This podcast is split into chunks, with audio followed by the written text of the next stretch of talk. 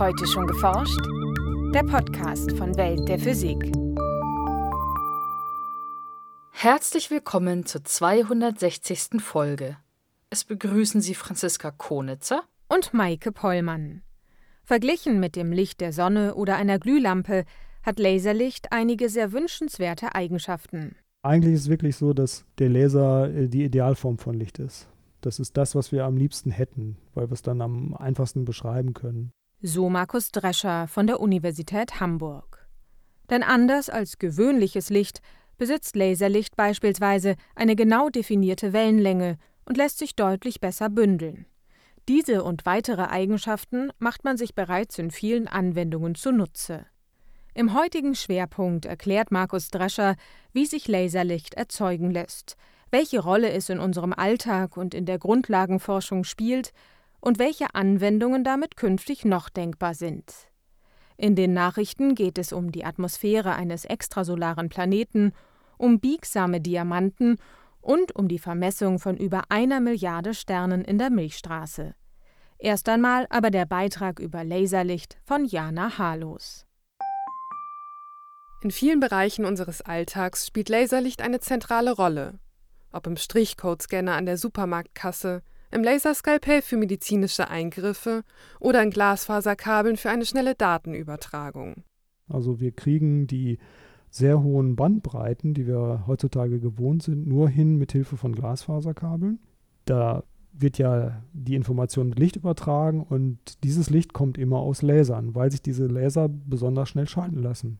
So Markus Drescher von der Universität Hamburg. Diese und viele weitere Anwendungen machen sich die besonderen Eigenschaften von Laserlicht zunutze. Ja, Laserlicht ist von der Beschreibung her eigentlich die Idealform von Licht.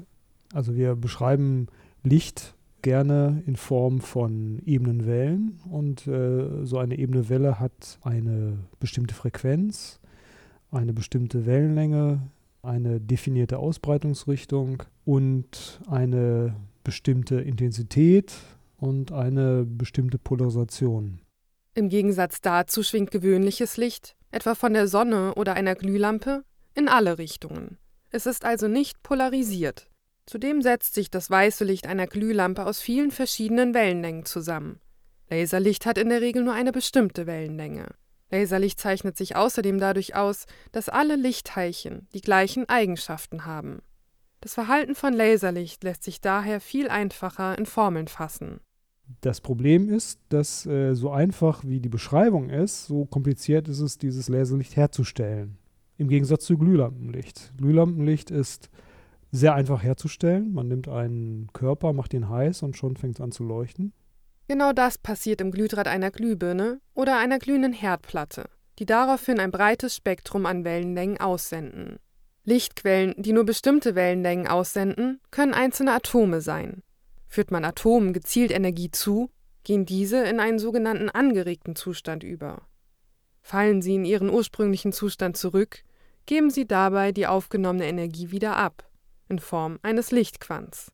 Wir brauchen also einen angeregten Zustand und das andere ist das, was ja dieser Ausdruck Laser besagt. Das heißt ja Light Amplification by Stimulated Emission of Radiation. Das heißt, es geht nicht nur darum, dass dieser Zustand zerfällt, sondern er muss auch durch stimulierte Emission zerfallen.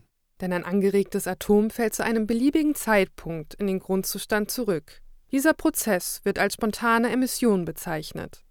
Dagegen lässt sich mit der stimulierten Emission der Zerfall eines angeregten Zustands kontrolliert auslösen, durch ein weiteres Lichtteilchen dann kann man sich vorstellen, dass so etwas äh, einen Lawinenprozess auslöst. Wenn ich nämlich jetzt ganz viele solche angeregte Atome habe und ich schicke da ein Lichtteilchen drauf, dann habe ich nach der Wechselwirkung mit dem ersten Atom schon zwei.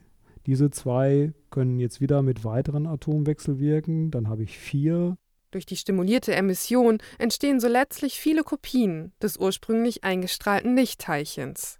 Das heißt, die Frequenz und die Polarisation und die Phase dieser erzeugten Welle sind genau identisch mit dem, was äh, ich an schwacher Lichtleistung angeboten habe, sodass dieser Laserverstärkungsprozess eben geeignet ist, um eine schwache Strahlung, die wohl definierte Eigenschaften hat, in eine starke Strahlung zu verwandeln, die genau die gleichen Eigenschaften hat. Also das ist die Magie von diesem Laserprozess, der macht viele Kopien von meinem ursprünglichen Lichtteilchen mit genau den gleichen Eigenschaften.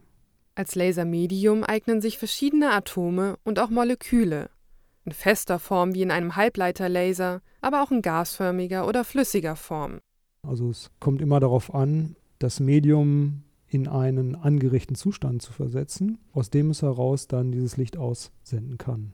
So eine Anregung in diesen energiereichen Zustand kann man zum Beispiel machen durch Strom.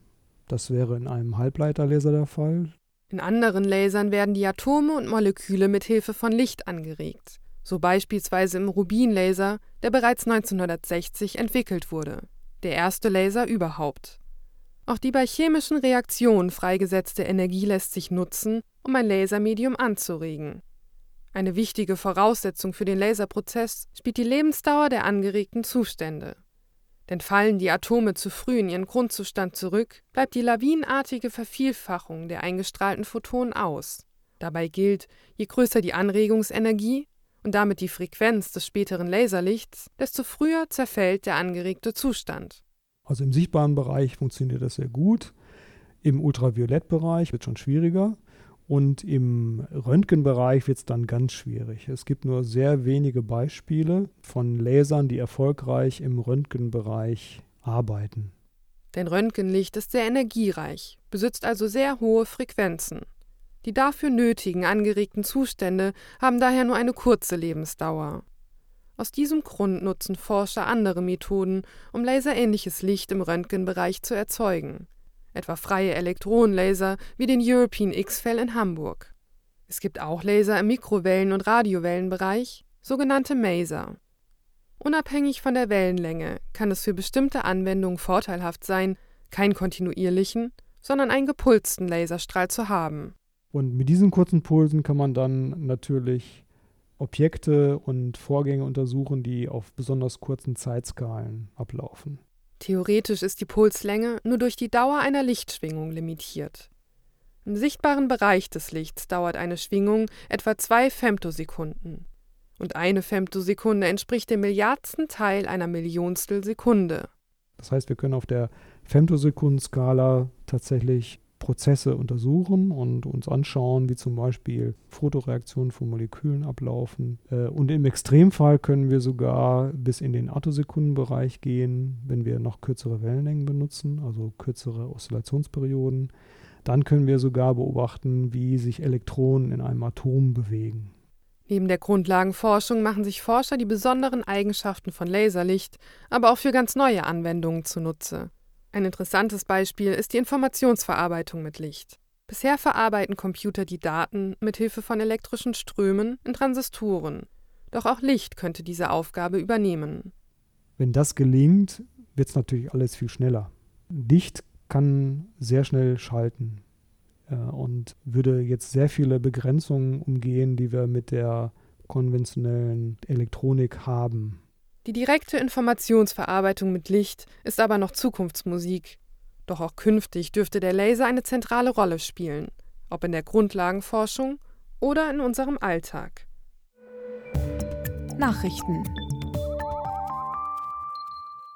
Helium ist der Hauptbestandteil von Riesenplaneten wie etwa Jupiter in unserem Sonnensystem. Theoretisch sollte Helium daher zu den Stoffen in Atmosphären von Exoplaneten zählen, die sich am leichtesten nachweisen lassen. Bisher fanden Astronomen aber lediglich ausgedehnte Atmosphären aus Wasserstoff, dem häufigsten Element im Kosmos. In der Atmosphäre des 200 Lichtjahre entfernten Planeten WASP 107b konnten Astronomen nun aber auch das zweithäufigste Element im Kosmos nachweisen, Helium. Das Team hatte mit dem Weltraumteleskop Hubble beobachtet, wie der Exoplanet von der Erde aus gesehen vor seinem Stern vorüberzog. Bei einem solchen Transit durchquert ein Teil des Sternenlichts die Atmosphäre des Planeten. Dabei absorbieren die Gase in der Atmosphäre bestimmte Wellenlängen und hinterlassen so charakteristische Spuren im Spektrum des Sternenlichts. Anders als bei früheren Analysen konzentrierten sich die Wissenschaftler nun auf den infraroten und nicht auf den ultravioletten Spektralbereich. Und tatsächlich stießen sie auf ein starkes Signal, das auf Helium in der Planetenatmosphäre zurückgeht. Aus der Stärke der Absorption durch Helium schließen die Forscher, dass die etwa 500 Grad Celsius heiße Atmosphäre von WASP 107b stark ausgedehnt ist und langsam ins All abströmt. Vermutlich ziehe der Planet einen kometenartigen Schweif aus Gas hinter sich her, so die Forscher im Fachblatt Nature. Innerhalb von einer Milliarde Jahren könnte der Planet so einige Prozent seiner Gesamtmasse verlieren. Kein natürlich vorkommendes Material ist stabiler und fester als Diamant. Überraschenderweise lassen sich die Kristalle dennoch biegen und dehnen wie Gummi. Das stellten Forscher nun unter Beweis. Zunächst fertigten sie 300 Nanometer große, kegelförmige Diamantnadeln und ordneten diese nebeneinander an. Mit einer vielfach größeren Diamantspitze drückte das Team dann von oben auf die senkrecht stehenden Nanonadeln. Eigentlich sollten die filigranen Nadeln unter einer Drucklast von etwa 100 Gigapascal zerbrechen. Doch stattdessen ließen sie sich um einige hundert Nanometer verbiegen und sogar elastisch stauchen. Ohne Drucklast nahmen die Nanonadeln wieder ihre ursprüngliche Form an, berichten die Forscher in der Fachzeitschrift Science. Da sich mit der Verformung auch optische, elektronische und magnetische Eigenschaften ändern, ließen sich mit Hilfe der Nanonadeln möglicherweise neuartige Sensoren entwickeln. Seit 2014 erfasst das Weltraumteleskop Gaia die Positionen und Bewegungen sowie Helligkeiten und Farben von mehr als 1,5 Milliarden Sternen in der Galaxis. Die Europäische Weltraumorganisation ESA veröffentlichte nun den zweiten Datensatz der Mission, einen Sternenkatalog gigantischen Ausmaßes. Mittels dieser Beobachtungsdaten lässt sich eine präzise 3D-Karte der Milchstraße erstellen. Vor Gaia hat es noch nie eine derart vollständige Himmelsdurchmusterung gegeben so hat das Weltraumteleskop etwa auch in unserem Sonnensystem 14.000 Objekte neu vermessen, hauptsächlich Asteroiden aus dem Hauptgürtel zwischen Mars und Jupiter. Tatsächlich ist die schiere Menge an Objekten fast noch der kleinere Aspekt. Das Entscheidende bei dem neuen Sternenkatalog sind vor allem die bisher unerreichte Genauigkeit und die Einheitlichkeit der gemessenen Positionen und Bewegungen Gaia soll mindestens bis Ende 2020 in Betrieb sein. Astronomen werden aber noch Jahrzehnte mit den gesammelten Daten arbeiten und viele Geheimnisse der Milchstraße lüften. Das war's für heute. Die nächste Folge hören Sie am 17. Mai. Welt der Physik wird Ihnen präsentiert vom Bundesministerium für Bildung und Forschung und der Deutschen Physikalischen Gesellschaft.